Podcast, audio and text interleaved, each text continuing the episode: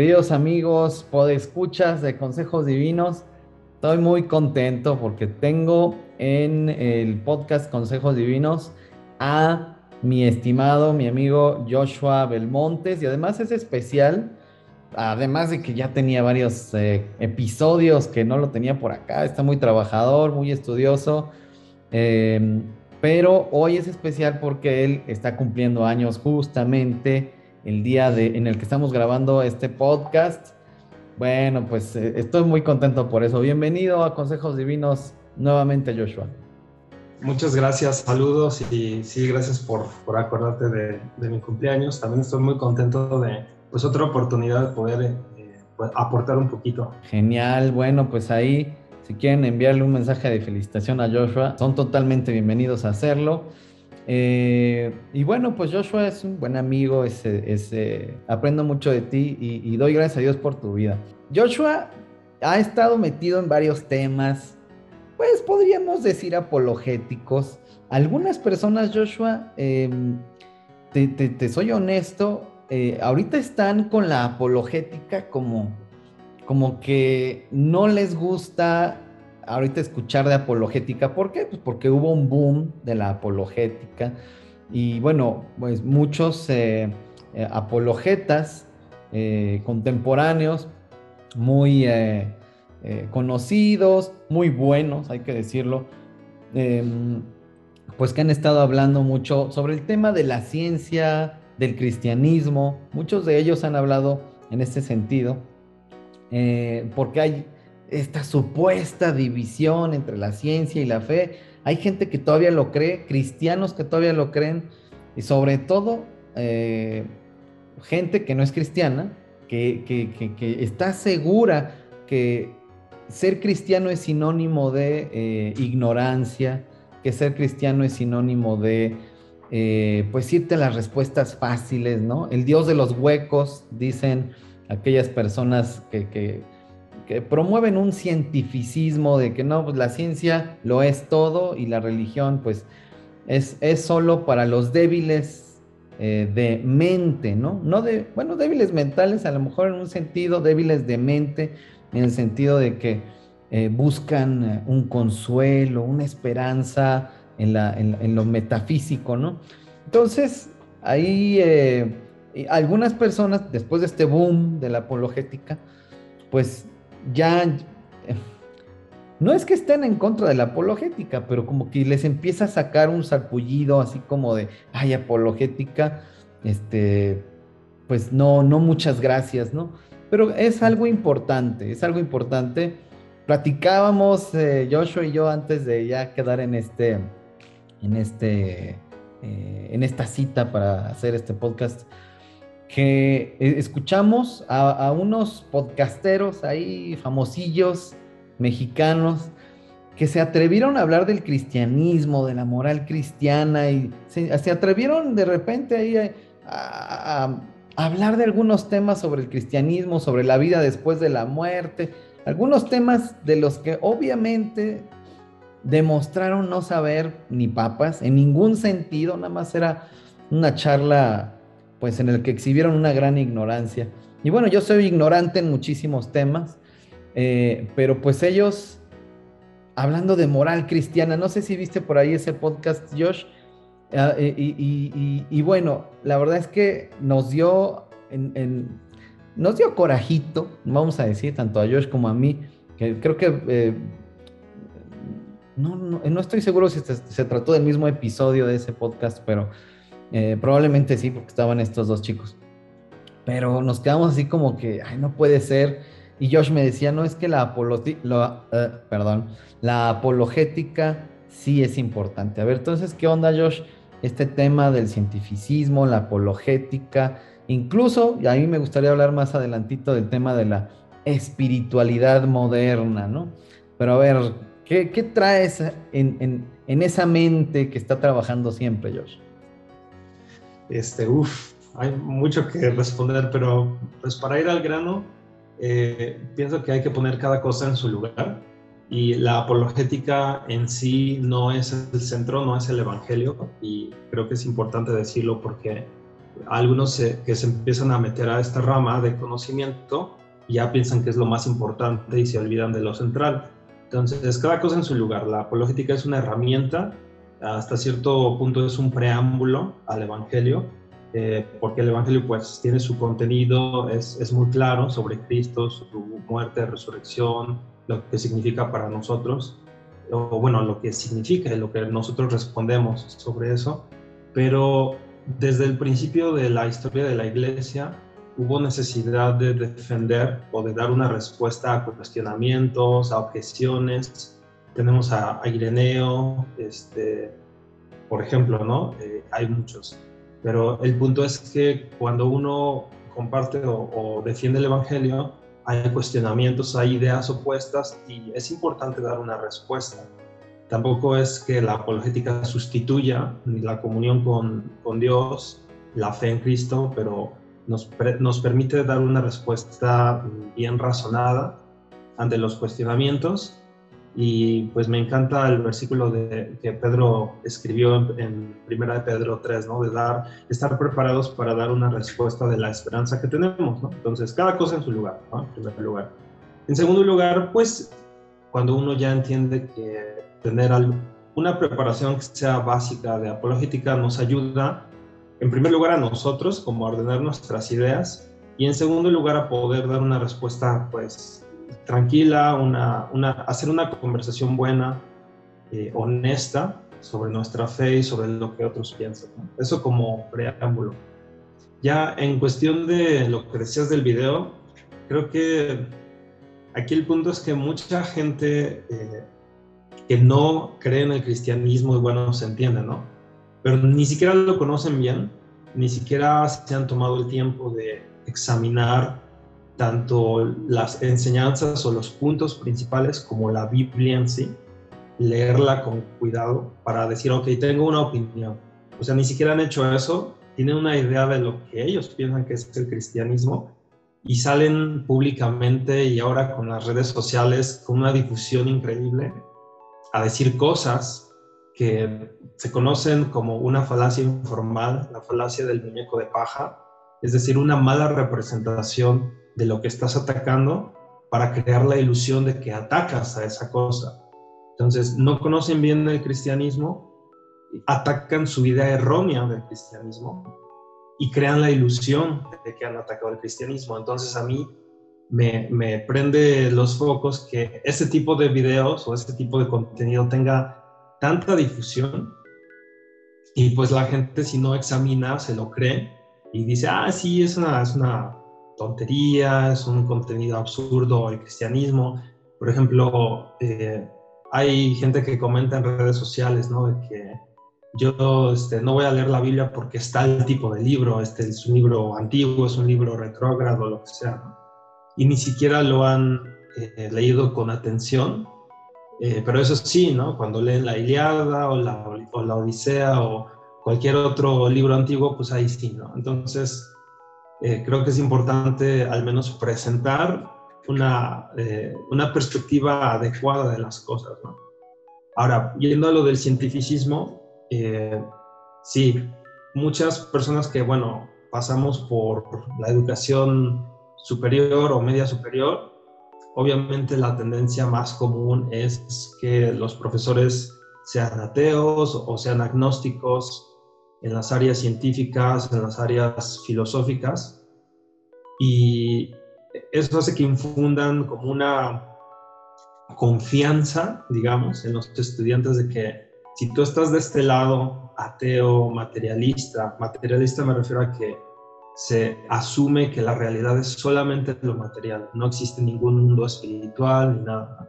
Entonces, si tú eres ateo, materialista, científico, eh, tú estás del lado correcto, estás del lado de la razón y del otro lado están todas las creencias, religiones que son una ilusión, ¿no? Entonces se ve el mundo blanco y negro, completamente como que este es el lado correcto y hasta un punto de orgullo, ¿no? De que sí, los que tienen creencias religiosas, que ridículo, es una enajenación.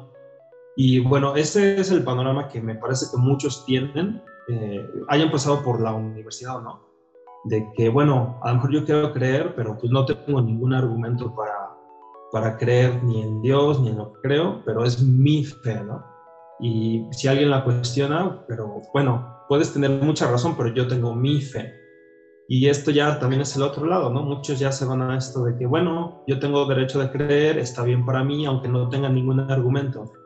Me parece que estas dos perspectivas son erróneas. El cristianismo desde sus inicios eh, sí es, fe, sí hay eh, postulados que chocan con, a lo mejor con alguna intuición, pero desde el principio se han presentado razones de por qué creemos esto, por qué afirmamos que es verdad, y no solamente a nivel como abstracto, sino a nivel histórico. Es decir, Jesús, nosotros no creemos en Jesús porque sea un personaje idealizado diferente del Jesús de la historia, como dicen muchos, ¿no?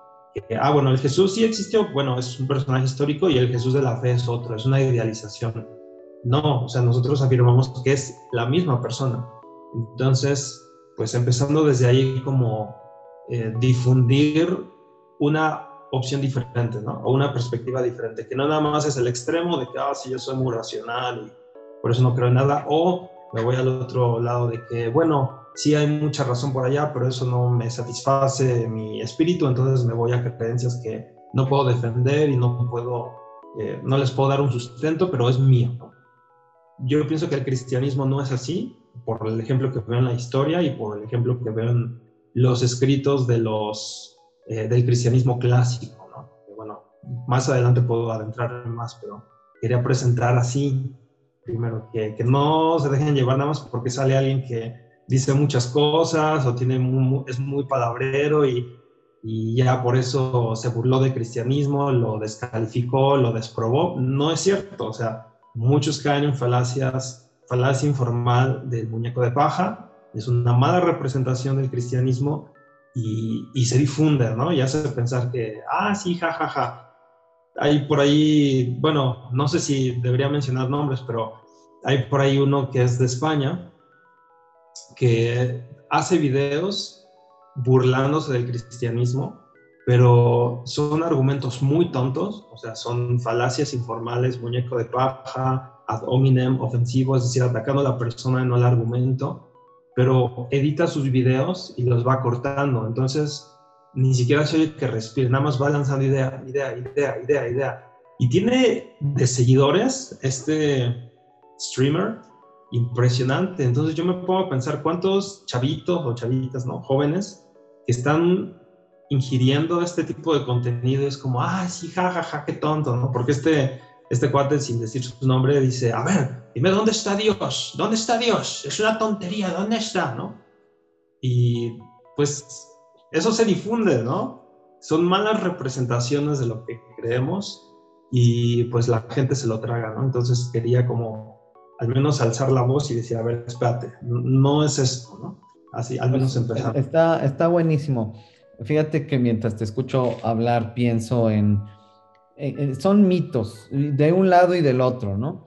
Mitos que hemos escuchado en las iglesias, desgraciadamente, en cuanto a que pues eh, la ciencia casi casi es anticristiana, ¿no? Este, porque, porque la ciencia dice que Dios no existe, ¿no? O sea, y, no es que ni siquiera la ciencia dice eso, porque los científicos serios saben que la ciencia no puede probar si Dios existe o si Dios no existe. Eso no tiene nada que ver con el método científico, ¿no? Con las ciencias como las conocemos. Entonces, un científico serio sabe que eso no es ningún tema de debate, ¿no? Ellos eh, simplemente estudian lo observable, lo comprobable, los fenómenos que se pueden replicar para explicar, para describir fenómenos, ¿no? Y bueno, pues de ahí pues salen las leyes científicas y muchas cosas más, pero es, es, un total mito, ¿no?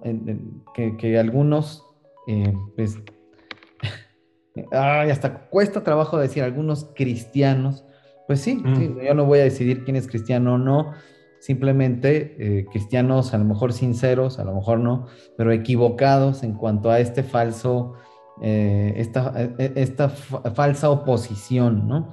no, no hay tal. y no es que para ser cristiano tú te tienes que oponer a la ciencia en absoluto.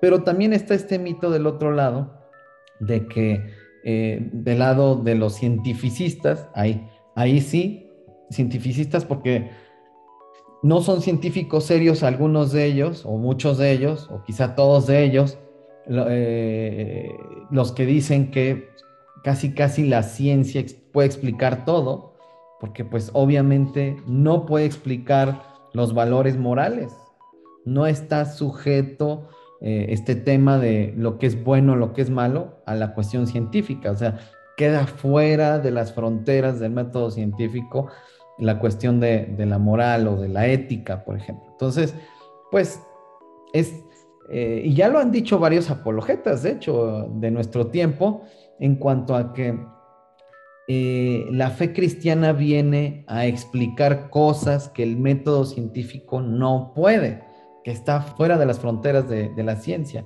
Entonces, son mitos de uno y del otro lado. Por ejemplo, incluso algunos cristianos, y esto sí es penoso, eh, creen que la fe, pues es creer algo mucho, mucho, mucho, mucho, ¿no? Ah, yo creo en Dios y, lo creo tanto que entonces ya eso es, eso es verdadera fe, ¿no? ¿Quién sabe dónde está Dios? Entonces, pero yo lo creo, entonces tengo fe. Pues le están dando la razón a los cientificistas, ¿no? Que dicen, oye, pues es un amigo imaginario, este, pues no, no, no hay manera de comprobar que Dios existe, entonces eh, pues a eso se le llama fe, a las cosas que tenemos que dar por sentadas, aunque no podamos comprobarlas, ¿no? Y no, pues eso no es fe, ¿no? Y seguro, bueno, para los amigos o escuchas que a lo mejor les han dicho en sus iglesias, es que fe, incluso citan Hebreos 11.1, dándole este matiz, ¿no? De que tienes que creer algo, aunque, aunque no puedas comprobarlo, aunque no te conste, aunque no lo veas, así fe ciega, pues eso no es fe. Y Hebreos 11.1 habla exactamente lo contrario. Dice que la fe es certeza, ¿no? Certeza, que es convicción. ¿Y qué es eso qué significa? Que a través de los sentidos obtenemos certeza de las cosas, tanto de la existencia de Dios como de las cosas de las que habla Dios, que, son comprobables, el bien y el mal, ¿no? Este, es, son cuestiones objetivas, no nada más son unas cuestiones ahí eh, abstractas de emociones, de sentimientos, de una cuestión eh, metafísica o mística meramente en el sentido de, de, lo que podemos desarrollar en torno a cosas que no se ven, este, que son totalmente subjetivas en el sentido de que tú sí lo sientes, pero a lo mejor yo no. Entonces tú, y es que yo siento a Dios, pues sí, pero yo no. Entonces ya se queda Dios como una experiencia personal, ¿no? Muy privada. Y entonces yo estoy fuera de esa posibilidad porque es tu experiencia religiosa, ¿no? Y entonces, ah, eh, eso, pues eso no es fe, ¿no? Es certeza, es convicción a partir de Em, de, lo que Dios ha dicho, ¿no? Bueno, este es un tema mucho más amplio, pero si empezamos a desmitologizar estas aparentes diferencias, que pues realmente no hay, y hoy día hay muchísimos científicos cristianos, eh, bueno, muchísimos de ellos en Estados Unidos, pues porque ahí es donde se desarrolla la ciencia, donde se invierte en ciencia, eh, donde están algunas de las universidades más importantes del mundo que están generando conocimiento científico. Entonces, muchos, cada vez hay más científicos renombrados, además, pues que son cristianos. Yo te pasaba una liga en YouTube de un video en el que está hablando Francis Collins, que era el, el jefe de Proyecto Genoma Humano a nivel federal en Estados Unidos que es, es un tipo brillantísimo, ¿no? O sea, que usa su razón para creer. A él no le puedes decir, oye, es que la fe, pues es... No, él, él te va a decir que la fe es certeza, que es convicción, ¿no? Entonces, él, y además ahí recomendamos su libro que se llama El lenguaje de Dios, que pues aparte de ser un testimonio de su vida, pues habla también de cómo un científico que era agnóstico, que en su casa, en su hogar, nunca recibió una instrucción eh, religiosa, eh, cómo llegó a ser cristiano, porque es un, él es auténticamente un buscador de la verdad, ¿no? Y donde se encuentre, ¿no? Y si está en la ciencia, pues busco la verdad en la ciencia, y si está en, la fe cristiana, pues ahí, ahí la busco. Eh, e, eso me llama mucho la atención, pero entonces, ¿cómo ves, Josh? Yo, hay que entrarle con, con la cabeza, ¿no? Con la razón. Sí, ahorita que estabas mencionando esto de los científicos, me gusta mucho lo que este John Lennox dice. John Lennox es un matemático, eh, creo que de Oxford, ¿no? O de Cambridge. Siempre como que las confundo porque no estoy muy cercano. Oxford. Él es un matemático cristiano, apologista, pero él se dedica a hacer investigación en matemática abstracta. Y cuando lo han entrevistado, él dice, el conflicto no es entre ciencia y religión o cristianismo específicamente. No es que el cristianismo es una postura científica que se opone a la postura científica atea, no. El conflicto es de cosmovisiones, es decir, de la interpretación que nosotros damos de todos los datos. Es decir, el conocimiento empírico está, está ahí, pero ¿qué, ¿qué interpretamos nosotros sobre el significado, digamos, absoluto o más amplio o general de todo ese conocimiento, esa es la cosmovisión, ¿no? Cómo vemos la vida, pero el todo. Ese es el conflicto. El conflicto no es de que, ah, soy cristiano, entonces no sé nada de ciencia y la ciencia es del diablo, la ciencia es mala, y los otros que son científicos, ja, ja, ja, no. Ese no es el conflicto. La, la ciencia y los datos que están ahí, ahí están.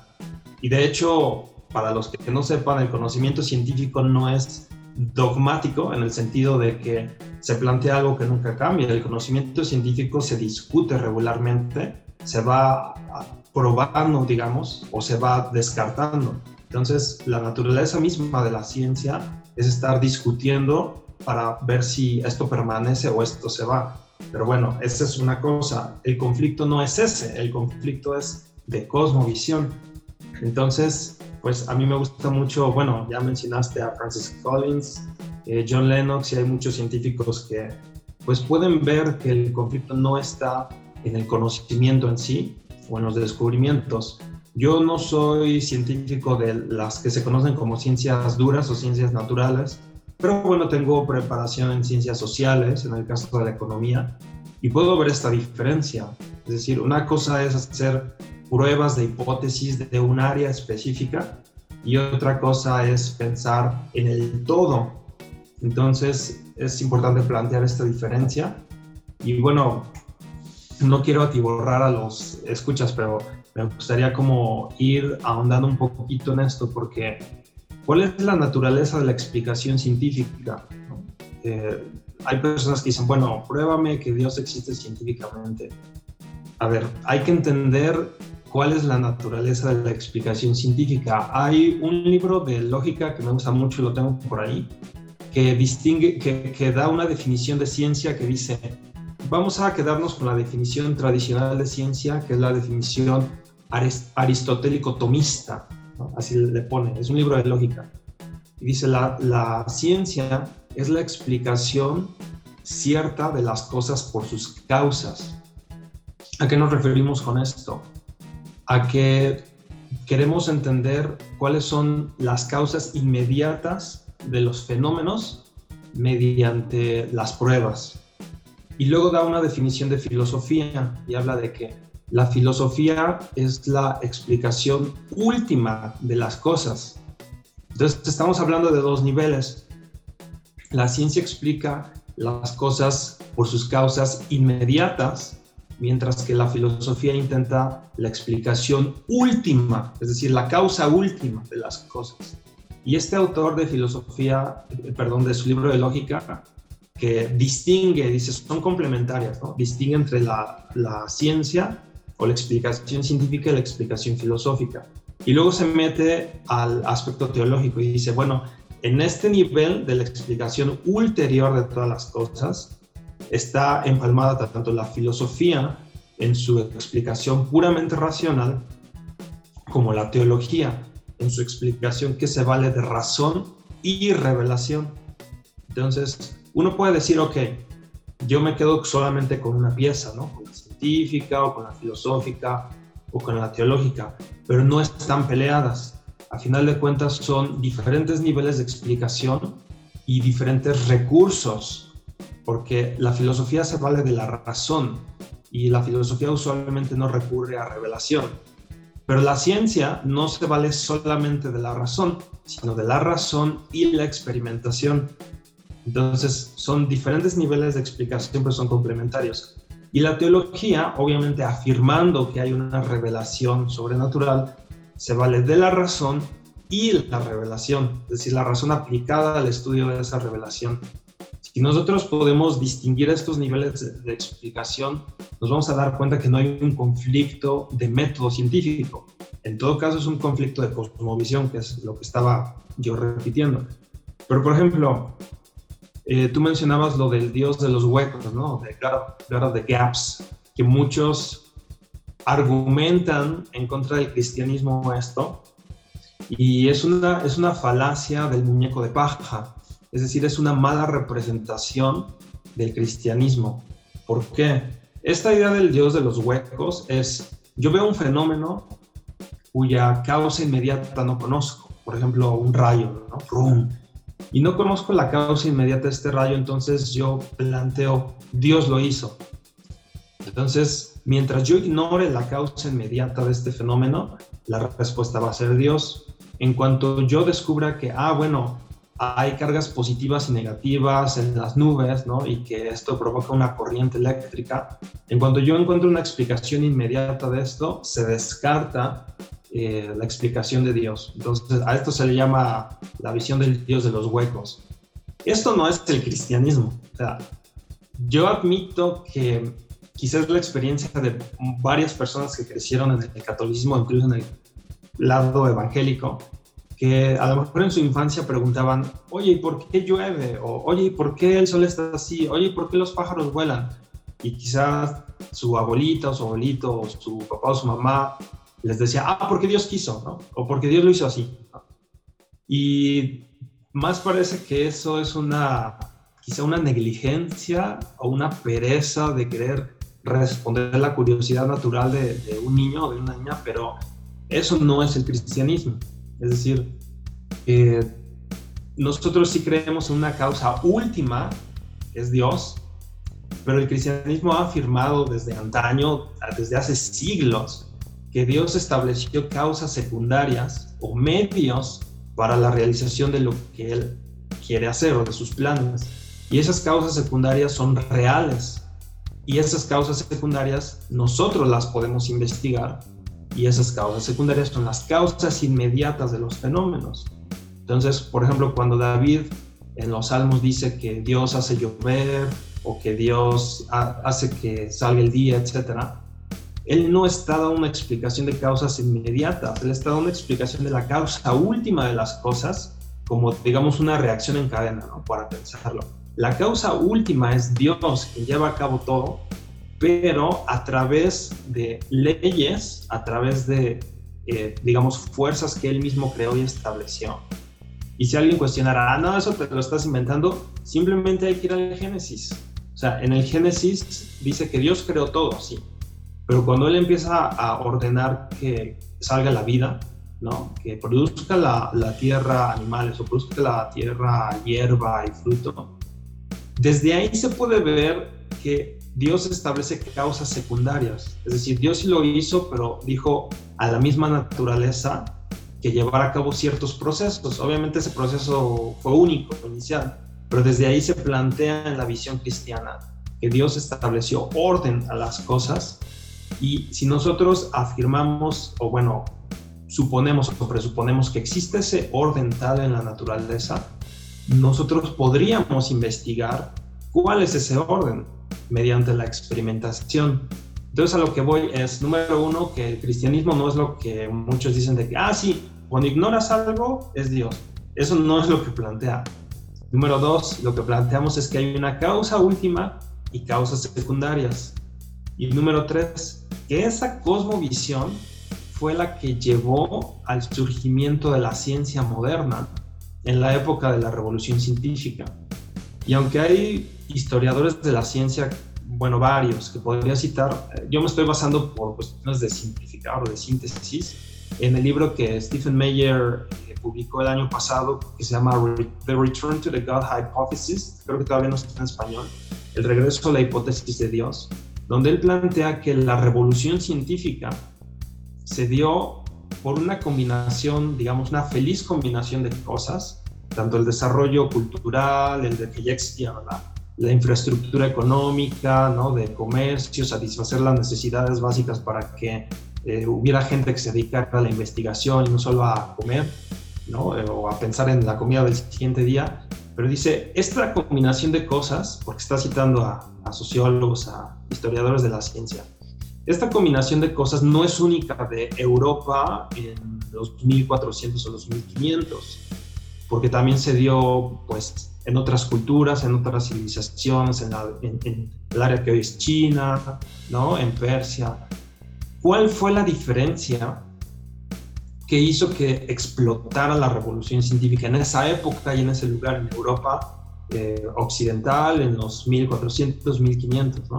ok, había desarrollo intelectual, había cultura, había desarrollo económico. ¿Cuál fue esa, ese ingrediente X? Y entonces nos podemos dar cuenta que el ingrediente X fue la cosmovisión cristiana, específicamente, o sea, monoteísta pero cristiana. ¿Por qué? Porque si nosotros partimos de que hay un Dios racional que creó todo el universo y que le impuso leyes que permite que haya regularidades en la naturaleza, que se repitan patrones, eso hace que nosotros no veamos el mundo como un, pura magia, porque las culturas así lo han planteado, ¿no? como la fuerza del agua, la fuerza del aire, la fuerza de los poderes mágicos. ¿no? Cuando nosotros partimos de que hay un Dios creador racional, que hizo el mundo y que le puso leyes, como dice el Salmo, le puso ley que no será quebrantada, eso es el fundamento del conocimiento científico. Muchos que defienden la ciencia dirían, ah, sí, es que la razón, la razón y las pruebas y la evidencia y todo. Pero ellos están asumiendo en primer lugar que el universo puede ser investigado racionalmente, que es, que es un universo ordenado, que la, que, la, que la evidencia puede ser interpretada racionalmente y que esa evidencia tiene sentido porque se va a estar repitiendo. Entonces ellos asumen eso, pero si uno pregunta por qué, a lo mejor ya no hay respuesta. ¿Quién, hizo esas leyes, no? ¿Quién, ¿Quién estableció ese orden? O sea, ellos pueden reconocerlo. Incluso eh, eh, el famoso ateo militante, este Richard Dawkins, pues él, él dice, yo si tuviera que conceder y hacerme deísta con D, de dado, que no teísta con T de torre, ¿no? si tuviera que conceder, el argumento que me convencería sería el, fine tuning, o sea, es decir, el, diseño, ah, el, ¿cómo, se traduce?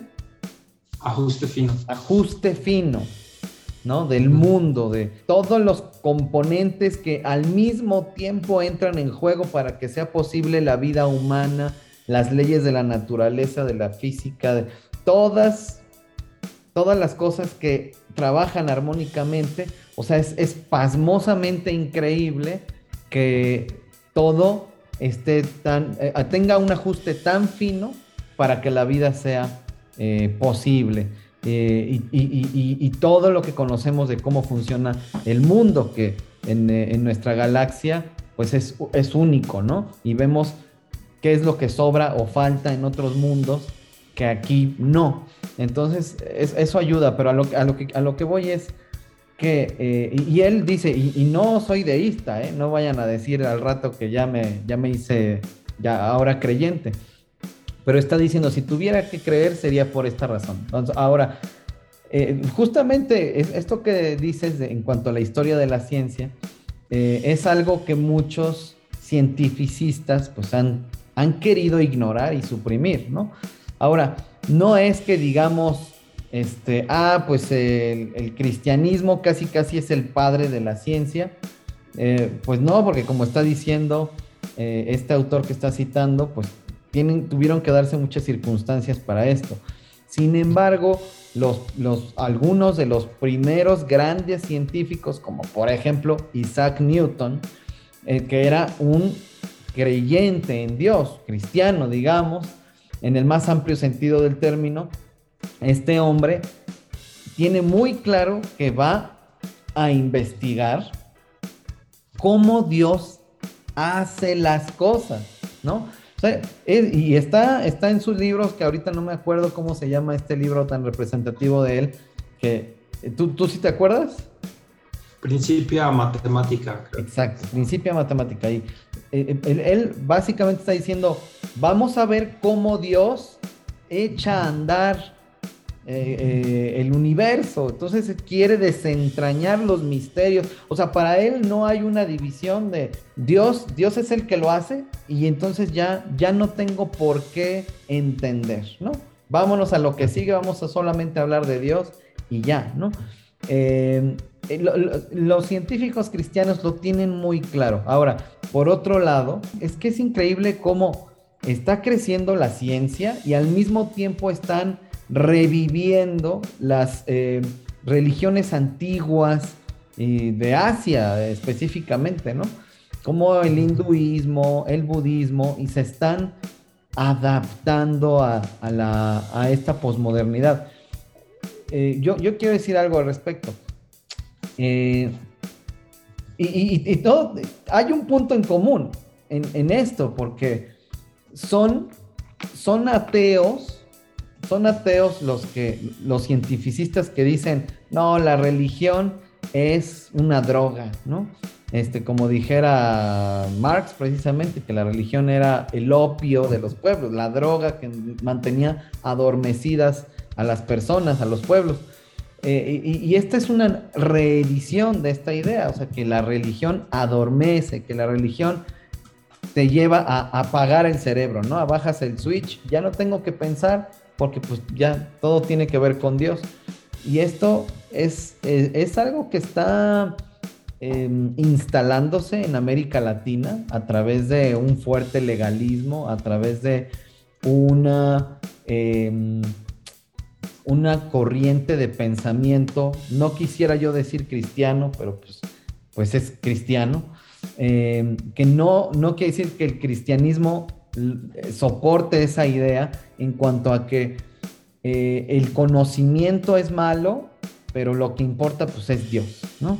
Lo que importa pues es la Biblia y el Evangelio, entonces todo lo demás eh, vamos, vamos a cerrarnos a ello, ¿no? Bueno, eso por un lado. Pero, pero vemos a, los precisos, por, por, por eso precisamente se intensifica este aparente choque, ¿no?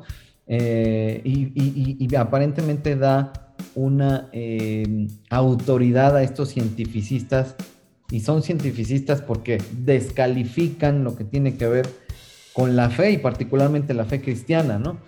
Eh, diciendo que la ciencia pues es, tiene una supremacía por encima de, de, la fe cristiana, lo cual pues como hemos estado platicando pues no creemos. pero, pero esta idea de que no hay Dios también está detrás de estas espiritualidades antiguas, como lo puede ser el budismo, que está con mucha fuerza en Occidente y que es una religión atea, ¿no? Que es decir, eh, tú busca, desarrolla tu espiritualidad, pero pues no necesitas un Dios, ¿no? Porque tú mismo eres Dios, ¿no? Entonces, los gurús de la India es lo que predican. Tú puedes ser bueno, que tú puedes eh, eh, encontrar la paz, que tú puedes encontrar la alegría, la felicidad, que tú puedes encontrar la salud, pero sin Dios. No necesitamos a un Dios para eso. Como seres humanos podemos eh, emprender esta búsqueda y no solo es una búsqueda sin fin, sino que sí es, una, es algo que puedes cultivar, que puedes desarrollar como ser humano porque pues está dentro de ti, ¿no? Solo tienes que hallarlo. Entonces, hay estas ideas ahí eh, en común. es, no es casualidad que hasta pareciera contradictorio, ¿no? Más ciencia, pero también más espiritualidades, ¿no? Así en plural. Eh, digamos, es muy fácil ponernos la camiseta de víctimas y decir, ay, la ciencia dice que, la fe cristiana es una tontería. Pues sí, pero de este lado también decimos que, el conocimiento pues eh, no vale nada porque pues no te lleva a Dios. Yo creo que claro que el conocimiento nos puede llevar a Dios, no todo el conocimiento eh, en el sentido de que hay algunas cosas que eh, apuntan hacia la verdad y otras cosas que no. Eh, hay algunas cosas apuntan a Dios, apuntan a Cristo y otras cosas apuntan al ser humano. pero el, el cristiano también, como cristianos tenemos la responsabilidad de conocer porque empezamos hablando de estos chavos que empezaron a hablar del cristianismo desde una ignorancia total, pero ¿qué pasa cuando como cristianos hablamos de la ciencia y hablamos, incluso podríamos estar hablando del budismo desde la ignorancia total? O sea, ¿cómo vamos a establecer un diálogo con personas que trabajan en áreas científicas? ¿Cómo vamos a establecer un diálogo con personas que eh, cultivan espiritualidades antiguas de Asia o incluso prehispánicas, ¿eh? Aunque hay que decirlo que también hay un resurgimiento de, todas estas religiones prehispánicas. Y, y, además con impulso de los gobiernos y particularmente de la izquierda, ¿no? Es muy interesante eso y está pasando en toda América Latina, eh, desde, Evo, desde Evo Morales, ahí muy, muy claramente. Pero bueno, termino diciendo, como cristianos, sí eh, eh, tenemos un compromiso no solo de conocer nuestra fe, sino también de conocer estas cosas que son parte de la cotidianidad, de la manera de pensar de las, de las personas. Hoy día es, una época, entonces no podemos encerrarnos, ¿no? Este, y además, sin conocer nuestra fe, sin, sin dedicar energía, tiempo, recursos en conocer nuestra fe, eh, que, insisto, es eh, razonable y es racional también, ¿no? A lo mejor ahí es otro tema para otro episodio, pero es lo que pienso yo. Sí, pues sí, queda tantito para agregar, aunque sea un epílogo. Y no sé si se alcance a ver, pero aquí tengo mi suma teológica de Santo Tomás de Aquino. Qué librazo, ¿eh? O sea, está bien que a lo no coincida con todo, pero lo que dice de Dios y las cinco vías para la existencia, bueno, demostrar la existencia de Dios en esa perspectiva está increíble. Y bueno, este, lo que mencionabas del fine tuning o del ajuste fino, si se me permite hacer un juego de palabras, para mí es stunning fine tuning, que significa, es que suena muy parecido, el ajuste fino que te deja pasmado o asombroso, porque la verdad es que sí tardaría tiempo en, más o menos eh, dar una noción de qué es, pero estamos hablando de que no solo las leyes físicas o a nivel tanto del universo o del planeta Tierra están funcionando, sino que los parámetros de esas leyes permiten el funcionamiento que, tiene la realidad ahorita y que esos parámetros, quisiera explicar, pero bueno, me tardaría mucho, si uno cambia un poquito esos parámetros, ya no hay vida ya no hay planetas, galaxias estables, estrellas que producen, eh, bueno, la, fisión nuclear con los subproductos que permiten la vida, etcétera, un montón de cosas. Pero bueno, quería nada más mencionar porque eh, hablando de ciencia del siglo XXI, hay un, hay un investigador cristiano, me parece que se llama Jason, el doctor Jason, él tiene una exposición, ahorita está en inglés nada más, pero si alguien de los escucha sabe inglés, que se llama The Secret Code of God. Y la recomiendo muchísimo porque lo que, lo que expone es algo pasmoso, pasmoso pero asombroso. Si alguien ve esta conferencia y no se le explota la cabeza, la verdad es que no sé qué le puede impresionar, pero se trata de que un matemático de, o sea, siglo XX, me parece que todavía está vivo, no sé si todavía está vivo, que se, se llama, o se llamó Mandelbrot, propuso una, una sucesión o una serie o un conjunto que se llama el conjunto de Mandelbrot. en los finales del siglo pasado. Y es, es una ecuación que z n al cuadrado más c es igual a z n más 1. Entonces no lo voy a explicar, el punto es que cuando se propone este set, eh, ahora en el siglo XXI las computadoras pueden graficar este set y se hace una gráfica donde se, incluye en el color negro todos los puntos que están incluidos en este conjunto, en el conjunto de Mandelbrot de color negro, incluye números reales y números eh, complejos o imaginarios. Se grafica en otro color los números que están casi dentro de este conjunto y se grafica en un tercer color los números que no están en este conjunto. Entonces ahí está la idea. Cuando se pone la gráfica en una computadora del siglo XXI, es una figura que se conoce como, bueno, es un cardioide, que es un fractal. El cardioide es, parece un riñón, una figurita que parece un riñón, que es tener un círculo, dos círculos, el segundo círculo gira alrededor del primero y forma este cardioide. Este cardioide tiene todos los números que están dentro del conjunto y se expande hacia arriba, hacia la izquierda, hacia abajo, y entre más se hace chiquito, se vuelve a repetir el cardioide y lo acercas otra vez a la izquierda y se vuelve a repetir infinito. Pero eso no es lo más interesante de este conjunto de Mandelbrot.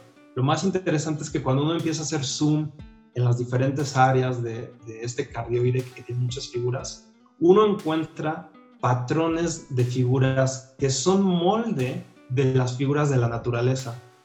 Es decir, espirales como de los torbellinos, de los huracanes, de las galaxias, rayas como las, las ramas de árboles o de los rayos, eh, figuras como las de las nubes.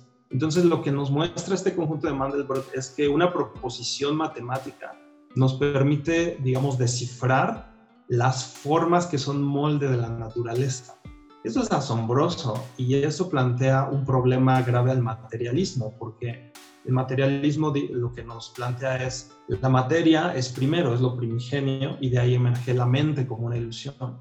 Pero el conjunto de Mandelbrot que fue propuesto en el siglo XX, es matemática del siglo XX y que se puede examinar en el siglo XXI, nos muestra que la naturaleza que es materia sigue un molde matemático y para la matemática se necesita mente. Entonces se revierte gravemente el orden y el materialismo no nos puede dar una respuesta adecuada. O sea, no es de prueba científica, es de presuposición o de cosmología, que realmente lo que nos muestra es que la mente o la inteligencia precede a lo que hay aquí. Y quisiera hablar más, pero bueno, solo, solo quería como mencionar, es increíble esta... Pero finalmente es ciencia que apunta a Dios.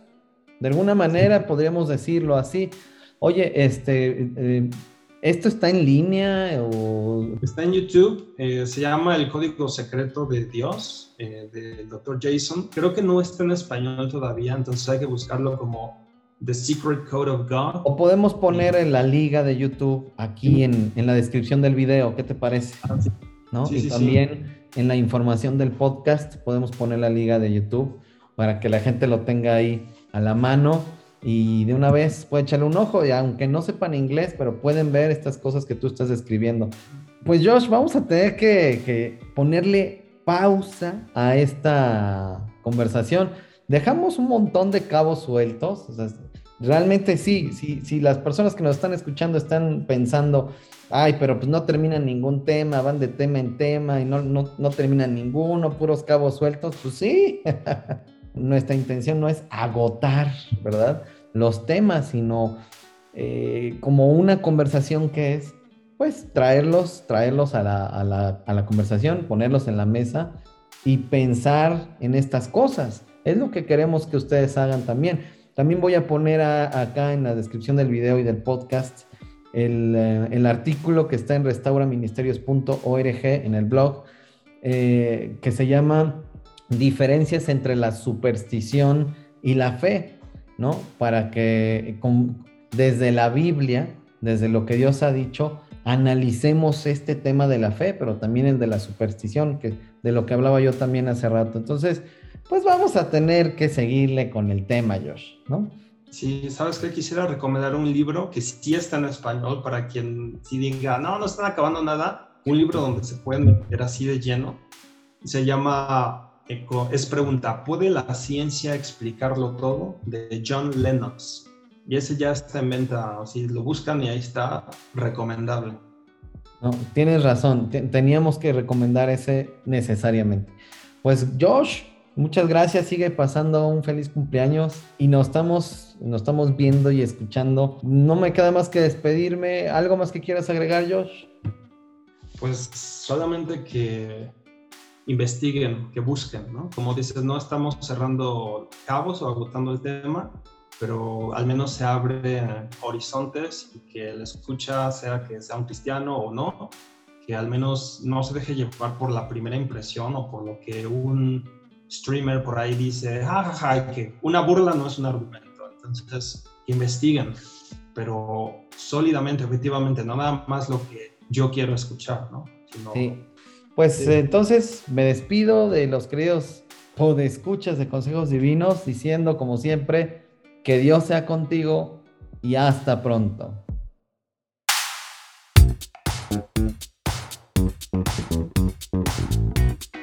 Consejos Divinos necesita tu apoyo. Ve a restauraministerios.org, diagonal donaciones y envíanos tus aportaciones para seguir sonando. Seguimos en contacto en Efraín-Campo en Twitter en Restaura Ministerios en Facebook o escríbeme a contacto arroba restauraministerios.org. También te veo por allá en mi blog. Eso es todo en esta ocasión. Hasta la próxima y recuerda, seamos siempre y en todo el brazo extendido de Dios.